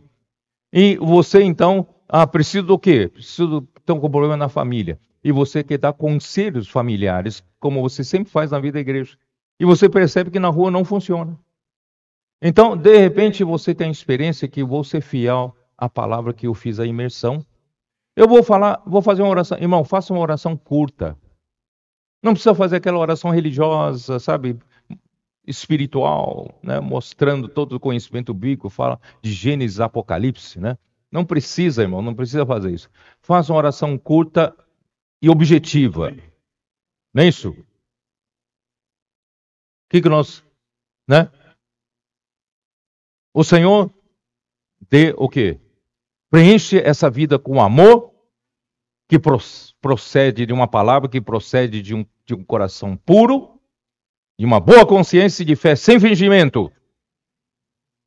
Vai pensar, essa pessoa não tem nem pé nem cabeça. O que, que essa pessoa vai entender? Essa pessoa vai dizer, puxa, era exatamente o que eu precisava. Não é assim que funciona? Cria, irmãos, cria. O Senhor tem a palavra certa. Não é você. O Senhor tem, né? Então vamos ser bem objetivos, bem curtos, né? E, e deixa toda aquela bagagem que você sabia fazer na vida da igreja para trás. Deixa ser guiado pelo Espírito. Cheio da palavra, cheio do Espírito e cheio da palavra de Cristo. Amém? Hein? Pura boia? Amém. Então, uh, irmão, da, capítulo 4 de Efésios, versículo 29. Senhor Jesus. Efésios 4, 29, como diz: Não saia da vossa boca nenhuma palavra torpe, e sim, unicamente a que for boa para edificação, conforme a necessidade, e sim transmita graça aos que ouvem. Irmãos, uh, a palavra boa para edificação, conforme a necessidade, não é segundo o seu conceito. Deus sabe o que a pessoa precisa. Então você precisa estar atualizado com falar de Deus. Você precisa estar em dia, né, através da imersão na palavra, e você vai dar para a pessoa o que a pessoa precisa. Né, e você vai. A sua palavra será para edificação. Tá? Então, agora vamos, vamos continuar lá em Colossenses. Vamos lá, vamos dar, vamos dar sequência que tem que terminar. Versículo 7.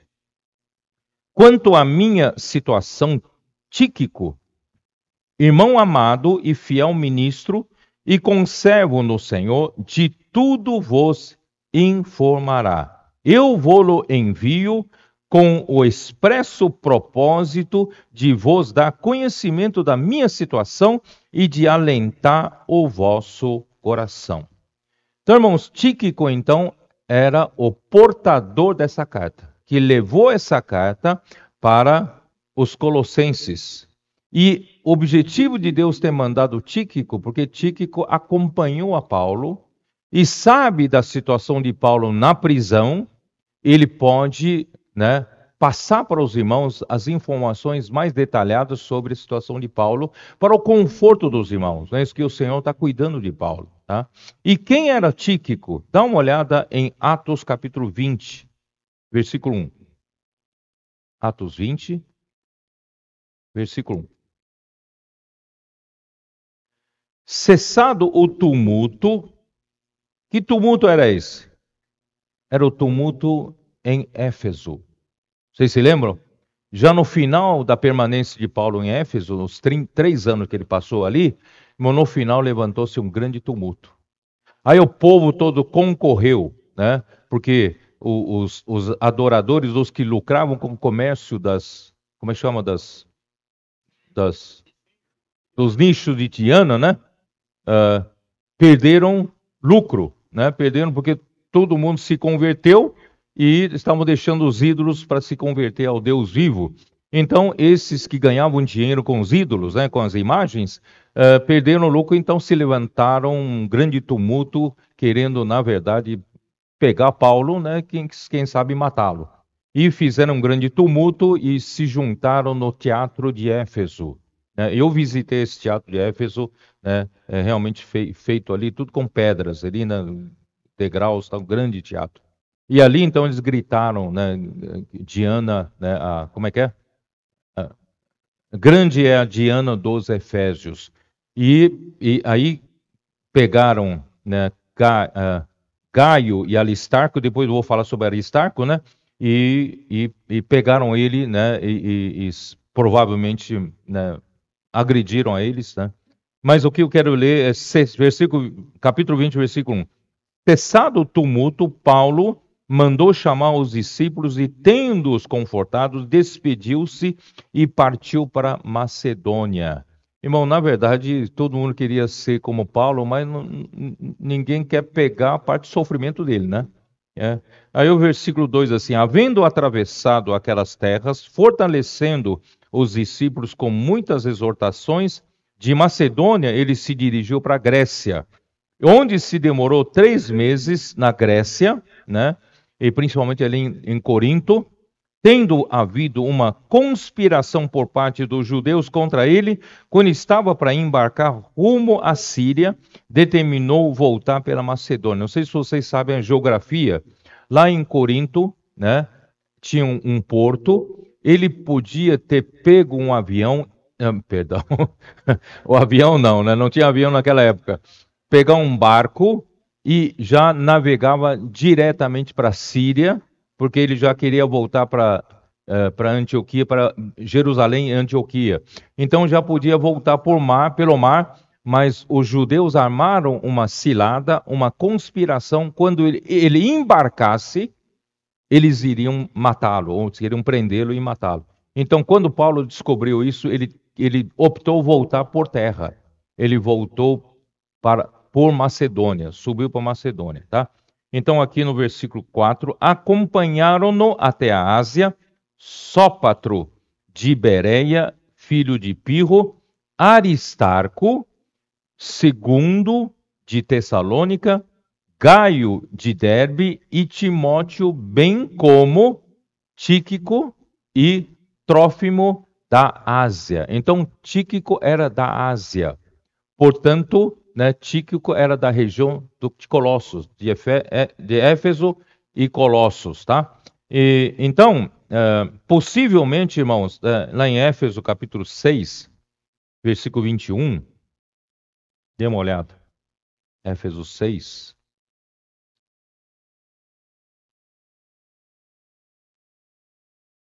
Senhor Jesus. Éfeso 6, 21, 22 e para que saibais também a meu respeito e o que faço, de tudo vos informará Tíquico, o irmão amado e fiel ministro do Senhor. Foi para isso que eu vou-lo enviei para que saibais a, meu, a nosso respeito e ele console o vosso coração. Quer dizer, ele também levou a carta aos Efésios, ele também levou a carta aos Colossenses, tá? Então, Tíquico possivelmente Tíquico, né? Era o portador da carta de Paulo aos Efésios, com o intuito de ele relatar fielmente o que se passa com o apóstolo na prisão. Por isso ele o chama de amado irmão e fiel ministro do Senhor. Eu vou explicar um pouquinho, irmãos, essa maneira de Paulo tratar, né? Mas Tíquico, irmão, foi também quem levou a carta aos Colossenses. Paulo, no, na carta, não deu muitas informações sobre a sua própria situação, mas sabia que Tíquico o faria de maneira completa e detalhada. Tíquico foi mandado justamente para dar essa informação, né? Uh, irmãos, é muito bonito ver isso. É muito saudável Irmãos, vê a relação orgânica entre a igreja e o apóstolo e a preocupação mútua, tanto na igreja em Éfeso como a igreja em Colossos. Né? Essa preocupação, essa preocupação de Paulo informar, mandar alguém para informar que ele está bem, embora esteja na prisão, mas ele está bem, Deus está cuidando dele, não é isso? E ele também queria saber as notícias dos irmãos, tanto em Éfeso como em Colossos. Irmãos, essa relação é bela demais. É uma coisa do corpo. Não é organização humana, é coisa do corpo. Irmãos, graças ao Senhor nós temos essa ligação. Já é um tecido de amor, irmãos, que o Senhor está confeccionando, né, entre Paulo e essas igrejas. Uh, Uh, Deixe-me ver aqui. Uh, e, a, e, a, e a bela relação entre Paulo e Tíquico também merece atenção. Embora Paulo tivesse uma função tão mais importante do que Tíquico na obra do Senhor, ele o trata como o irmão amado e fiel ministro e conservo no Senhor. Irmãos, não há, é onde eu quero chegar, falar um pouquinho isso, disso, porque depois que terminar as 24 mensagens, irmão, eu vou voltar para as sete igrejas da, de Apocalipse.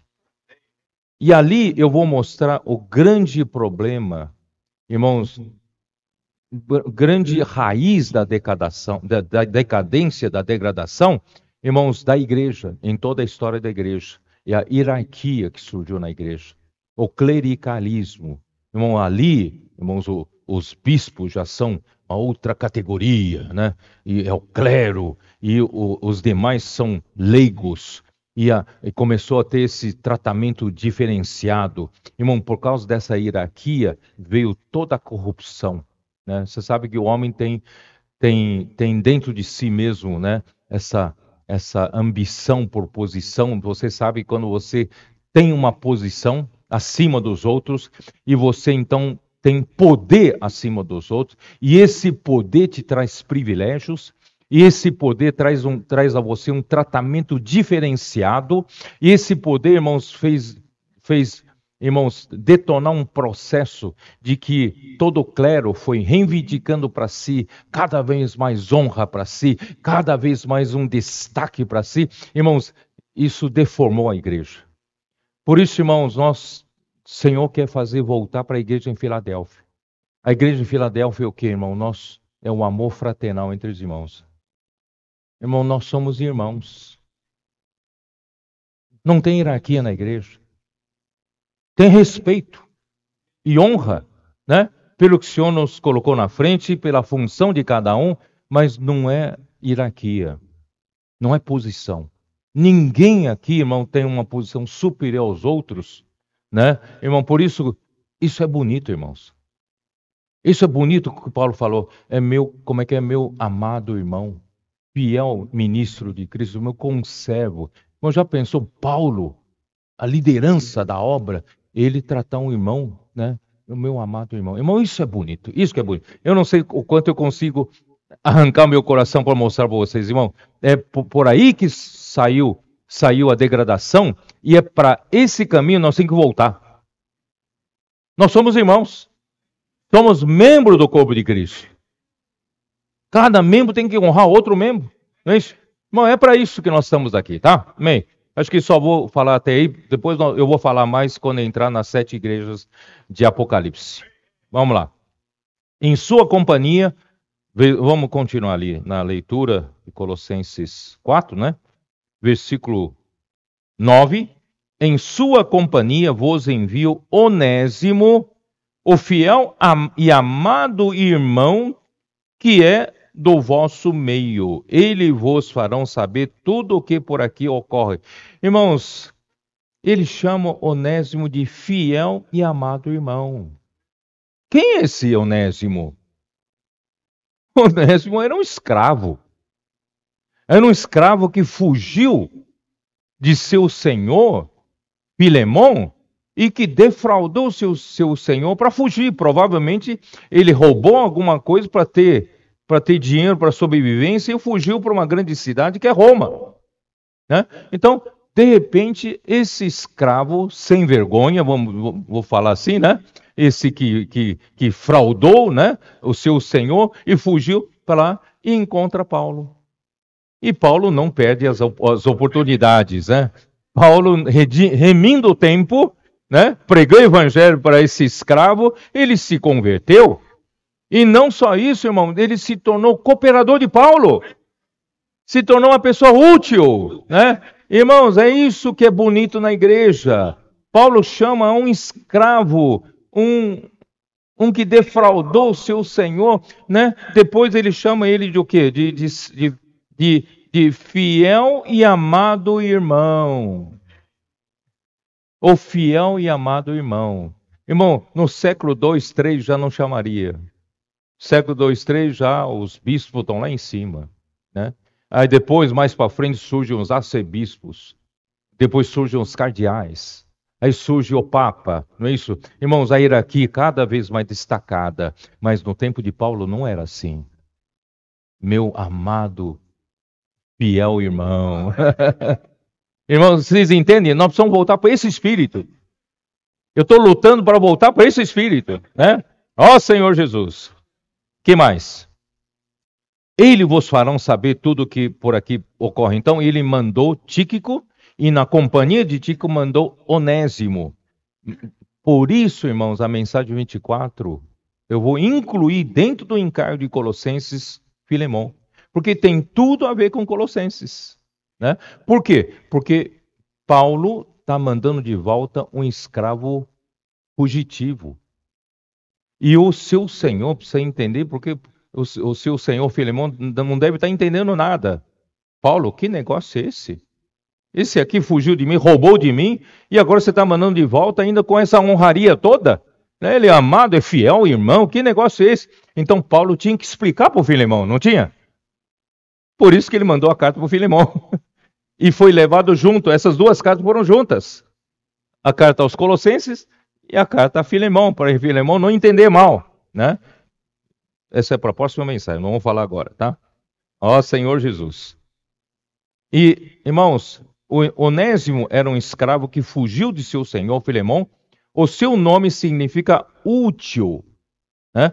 Ele era um nome comum dado aos escravos na época. Acho que, acho que um, um escravo, quando se torna muito útil para o seu senhor, ele acaba dando o nome de útil, Onésimo. Mas mal sabe que esse útil fugiu, né? Hein? deu um beijo, deu um. Né? Pela carta de Paulo ao seu senhor Filemão, dá a entender que ele, além de ter fugido, causou prejuízo ao seu senhor, provavelmente tenha furtado algum bem valioso ou alguma soma em dinheiro para poder né, sobreviver. Escravo na época do Império Romano, os irmãos, era propriedade do seu senhor. É propriedade. Como você compra um caminhão, você compra um carro, compra né, uma máquina, é sua propriedade. Você tem direito de fazer o que quiser.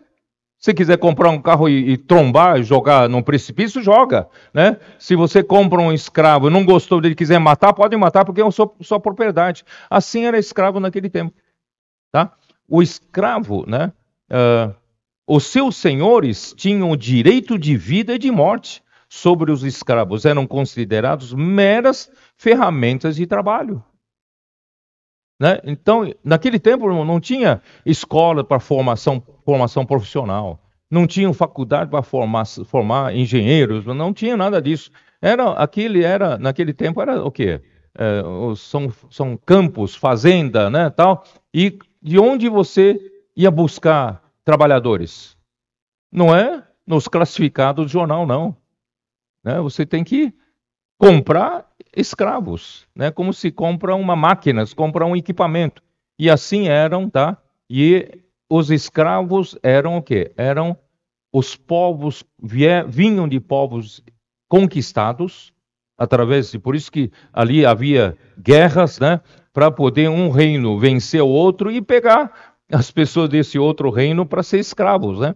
Assim é que tinham os recursos, né? Uh, então um escravo, um escravo vinha de um povo conquistado e o escravo também era escravo alguém que nascesse de uma escrava, tá? E ou também tem se tem cometido algum crime específico, ele pode de repente se tornar um escravo e por ser de algum povo derrotado e conquistado por outro, eu já falei, também podia se tornar escravo por causa de uma dívida. Você está com uma dívida, não tem como pagar, vira escravo, né?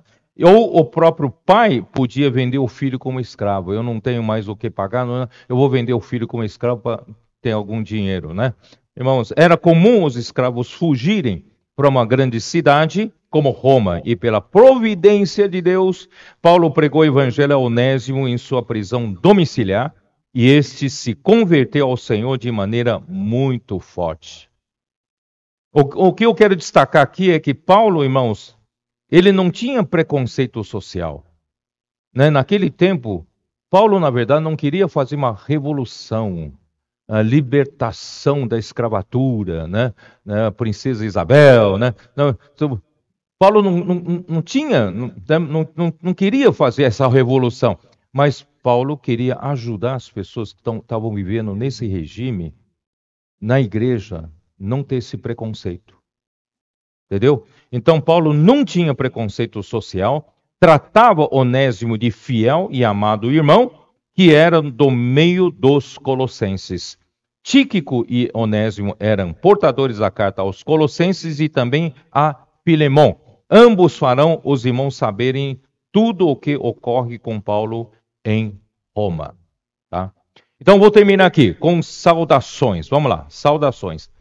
Saudai-vos Aristarco, prisioneiro no Senhor, e Marcos, primo de Barnabé, sobre quem recebesses instruções, e se ele for ter convosco, acolhei-o. Né? E Jesus, conhecido por justo, os quais são os únicos da circuncisão que cooperam pessoalmente comigo pelo reino de Deus, eles têm sido o meu lenitivo. Bom, eu vou explicar para vocês.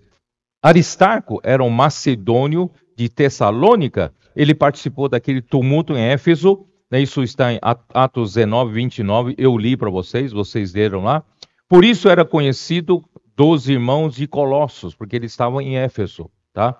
Uh, juntamente com Tíquico, ele acompanhou Paulo na comitiva para a Grécia. Também já li isso, Atos 24, e foi até a Ásia ele navegou no mesmo navio que Paulo, com Paulo até Roma. Isso está em Atos 27, versículo 2. Então, Aristarco era o companheiro de Paulo, ainda era o companheiro de Paulo na prisão. Estava lá na prisão juntamente com Paulo, né? E Marcos, quem era Marcos? Quem sabe quem era Marcos? É aquele João Marcos. Vocês se lembram do João Marcos? Que se, a, primo de Barnabé que se acovardou na primeira viagem, né? Quando chegou na Panfilha, ó, voltou para casa. Esse aí não é para mim, não. Esse sofrimento todo aqui não é para mim, não. Voltou para saias da mãe, né? Que é a irmã de Barnabé, a Maria, não é isso? Irmãos, mas Paulo até discutiu com, com, com Barnabé na, na segunda viagem. Barnabé queria levar de novo esse jovem, acho que o jovem deve ter se arrependido, pelo amor de Deus, me leva de novo, né? Aí Paulo falou, de jeito nenhum. Né? Esse que nos abandonou, tá, eu vou levar, só vai dar problema para nós, né? Mas, irmãos, no final, final, da, né, final disso, Marcos se tornou tão útil. Por isso, irmão, não, não, nunca despreza ninguém. Irmão, nós temos aqui entre nós aqui aqueles adolescentes que você não dava nada nossos jovens aqui, né, hoje são valentes de Davi, quem sabe passou por uma fase que, né, não, caverna de Adulão são os mais adultos, né? não, não eram, né, nós tínhamos, não, não eram todo bonitinho, né? Quem, quem é todo bonitinho? né? Desde, desde a juventude, adolescente, né? Quanto de nós éramos rebeldes, quanto de nós éramos desinteressados nas coisas do Senhor? E o Senhor teve tanta misericórdia de nós, irmãos, e hoje estamos sendo úteis na mão do Senhor. Por isso, irmãos, esse Marcos, ele escreveu o Evangelho de Marcos ouvindo o relato de Pedro. Ele também, buscando, investigando, não é isso? Ele escreveu o livro de Atos dos Apóstolos. Não é assim, não é isso o nome? Lucas, né, perdão. Lucas escreveu né, o Atos dos Apóstolos. Então, Marcos escreveu o Evangelho de Marcos, não é isso? Então, irmãos, e no final das contas, ele foi ser cooperador de Pedro. Então, como não podemos né, menosprezar, desprezar ninguém que teve algum passado problemático, né? E é, olha aqui, eu vou, vou, ler o que eu escrevi aqui, tá? Uh, porém, Marcos agora faz parte da equipe missionária de Paulo. Isso 12 anos depois de seu abandono em Panfilha. Isso já aconteceu 12 anos depois. E cinco anos depois dessa carta, dessa carta aqui aos Colossenses, uh,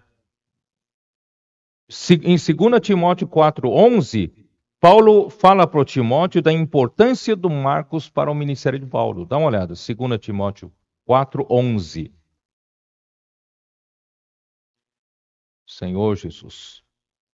2 Timóteo 4,11. Isso, é isso, né? Deixa eu ver onde eu estou aqui. Eu estou no lugar errado. Vamos lá. Somente Lucas está comigo, né? Lucas, toma contigo Marcos e traze-o, porque me é útil para o ministério. Aquele que era inútil agora se tornou útil, né?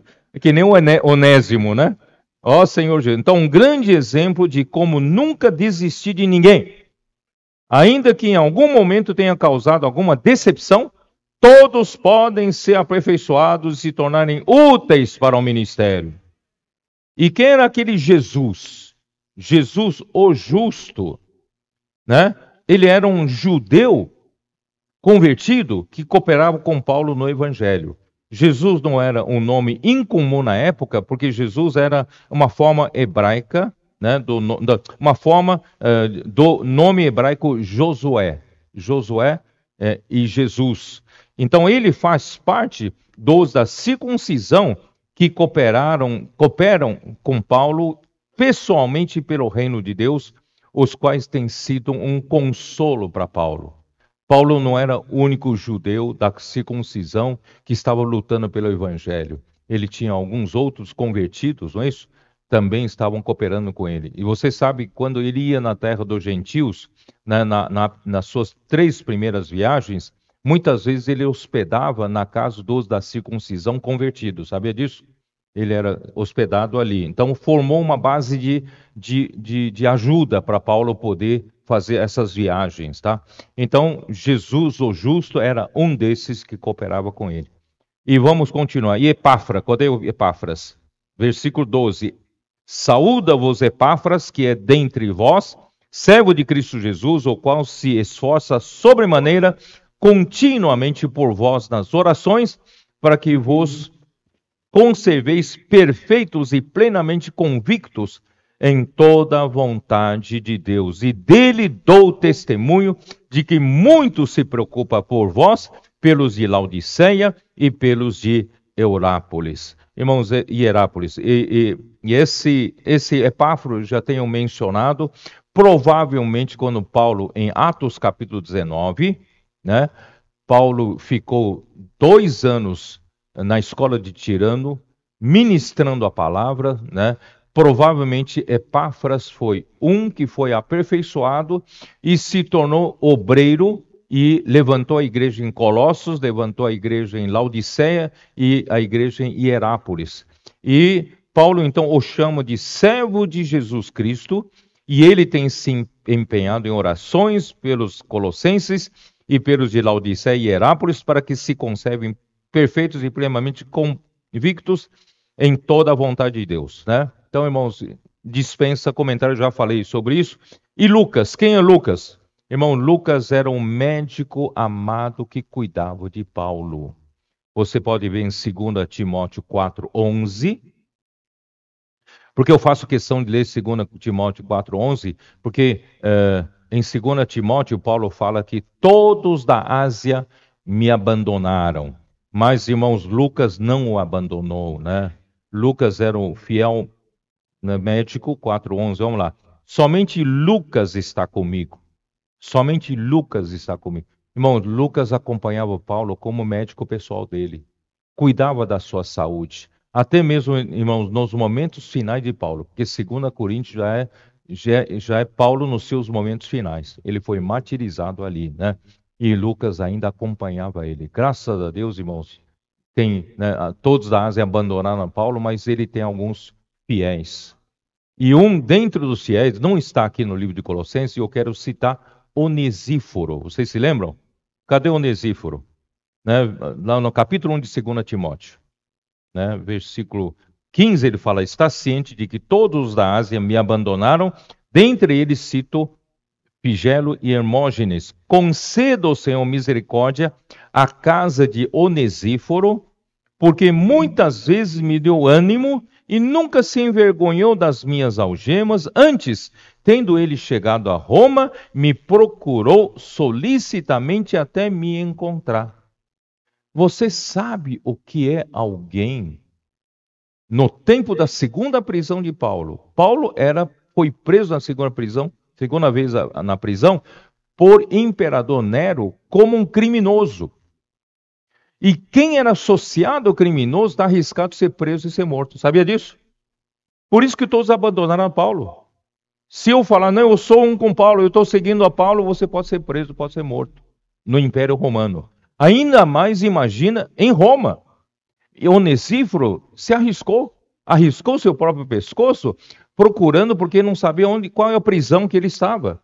E procurou solicitamente, onde está Paulo, onde está Paulo, onde está Paulo. Aí achou, né, Paulo e o confortou. Certamente lhe levou o que necessitava.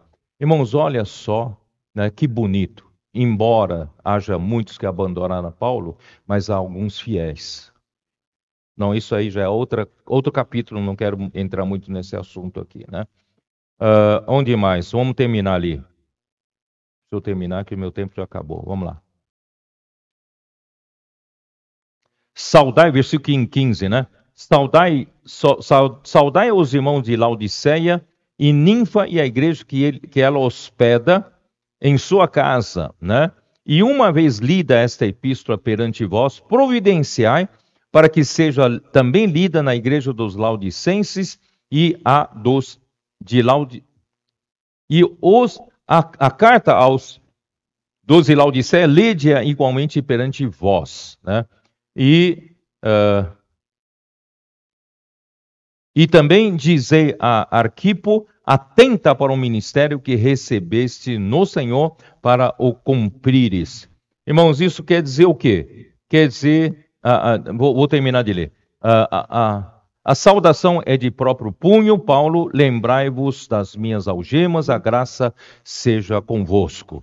Então vou terminar de explicar. Os irmãos de Laodiceia são mencionados, pois vivem, né, eles vivem na vizinhança de Colossos, sabe, né? Laodiceia, uh, quem, nós visitamos, alguns de nós, né, nós fomos visitar ali a Laodiceia, uh, né, César, você foi comigo, acho que eu, você também foi, né? Então, uh, Laodiceia fica, fica acima, né, ao norte de, de Colossos. É isso, né? E Hierápolis fica mais ao, ao, mais ao norte e também mais elevado. Hierápolis era uma, uma cidade de águas termais. Então os romanos construíram, né, uma uh, como é que fala, um, um, um resort lá. Construíram um resort né, de águas termais. Então, quem queria tomar banho, tal, então lá tinha todo. Hoje ainda tem ruínas ali de pedras, tudo. Então, os ricos, né, os, os, os mais privilegiados, tomavam água lá, porque lá saía água quente. Era um lugar de águas termais. E essa água quente que saía de Herápolis corria abaixo para Laodiceia. Então, a água quente que sai de Herápolis. Quando chega em Laodiceia, já chega morna. Por isso que para a igreja em Laodiceia, né, ali na carta aos igrejas de Laodiceia, em, em Apocalipse 3 fala é, que não és nem quente, nem frio, né? vocês são mornos, estou a ponto de vomitar-te da minha boca. Essa água chega morna, né? Então, é, por isso que é, é, é, nessa região, e aí Colossos fica mais ao sul, tá? Então é mais ou menos essa geografia da região. Uh, então a carta, né? Uh, a carta de Paulo para os Colossenses era a palavra de Deus para dar direção à igreja, contendo alimento espiritual e instruções para serem seguidos. E as cartas de Paulo eram encaminhadas e trocadas entre as igrejas como a palavra profética na época. Imagina a dificuldade de a pessoa receber a, a palavra profética. Por isso, irmãos, o Senhor precisou precisou esperar 20 séculos para chegar neste exato momento, casando a condição espiritual da igreja com a tecnologia. Sei se vocês estão, se vocês estão me percebendo. Antigamente, para chegar uma carta, tem que ser levado a cavalo ou outro meio de transporte. Sei lá quanto, quanto tempo, quantos dias, ou quantos meses, quantas semanas para chegar a uma cidade. E chegando a essa cidade, essa carta era lida para a igreja, né? Não tinha como imprimir, você não, não tinha isso aqui, certo? E depois era levado para ser lida em outra igreja. E a carta para outra igreja era lida nessa igreja. Irmão, como era difícil a, acesso à palavra profética. Irmãos, hoje, essa palavra que estou dando agora de manhã, à noite já todas as igrejas vão ter acesso. E hoje à noite mesmo, ou amanhã, né, Rafael? Cadê Rafael aí? Hein, Rafael? Já está, já estarão as notas da mensagem. E pelo menos aí, hoje à noite, amanhã cedo, imersão de segunda-feira já estará pronta. Que coisa maravilhosa! Por isso, irmão, o Senhor teve que esperar 20 séculos. Aí o Senhor permitiu que nesses 20 séculos expusesse o homem na degradação, para onde o homem pode cair na história da igreja.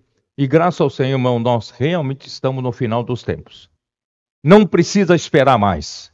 Nós temos tudo na mão, né? Então, irmãos, um coração correto, amor à palavra profética, né? Habitar Cristo, fazer habitar a palavra de Cristo abundantemente em nós, irmão, praticando a palavra, e com essa rapidez que nós temos de acesso à palavra profética, irmãos, nós vamos trazer o Senhor de volta. E Arquipo, irmão, devia ser um dos líderes da igreja em Colossos, que Paulo chamou de companheiro de luta lá em Filipenses, versículo 2. Não vou entrar em detalhes, porque eu vou entrar em Filipenses, né? Ele pode ter sido filho de Filemão. Paulo o exorta para cuidar do ministério que recebeu do Senhor Jesus Embora, irmãos, cada um tenha um ministério que recebeu do Senhor, mas, irmão, todos os nossos ministérios são para um, um único ministério, que tem o objetivo fazer a obra do ministério, que é a edificação do corpo de Cristo. E Paulo foi constituído ministro e dispenseiro principal da graça de Deus para dispensar o mistério de Cristo, Efésios 3, versículo de 2 a 11. Como líder da obra, Paulo encoraja Arquipo a cumprir o seu ministério. Então eu também ajudo para encorajar todos vocês a cumprirem o seu ministério. Não não seja negligente. O Senhor colocou você no corpo de Cristo para o seu papel. Seja fiel, né, aonde o Senhor te colocou, seja fiel a esse, esse, esse ministério seu. Então, irmãos, embora Paulo tinha pessoas para escreverem cartas para ele, né? Mas ele fez questão de terminar essa carta escrevendo com o próprio punho as saudações finais. E ele pede para lembrarem das suas algemas. Irmão, não é fácil.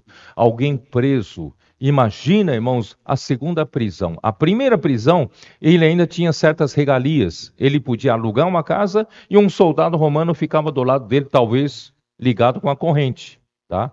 Mas na segunda prisão, irmão, já era criminoso, ele foi preso como criminoso. Ele era tratado, irmão, de pior, da pior maneira possível. Você imagina a, a higiene da época. Você imagina a falta de ventilação. A falta de. nos, nos, nos calabouços, né, nos, nas prisões romanas, irmãos, no mau cheiro, né, em todo, toda sorte de doença, todo, irmão, era terrível, era terrível. Então Paulo lembra, lembra-se das minhas algemas. Ora por mim. Que o Senhor me dê graças né, para suportar todas essas situações.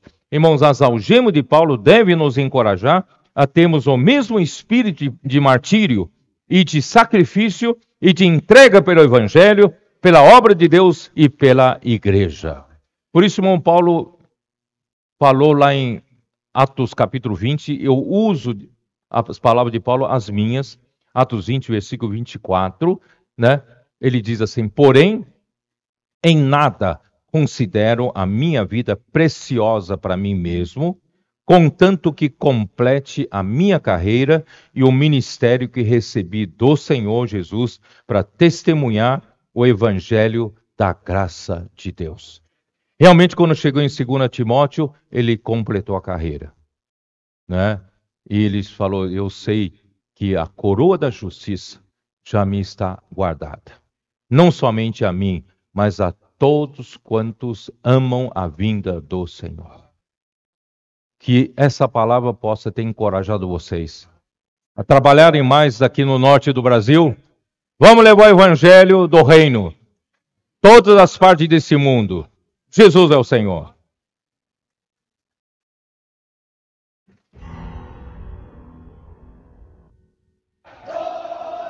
Quarta-feira, jovens, certo? Preparando para comportar-se.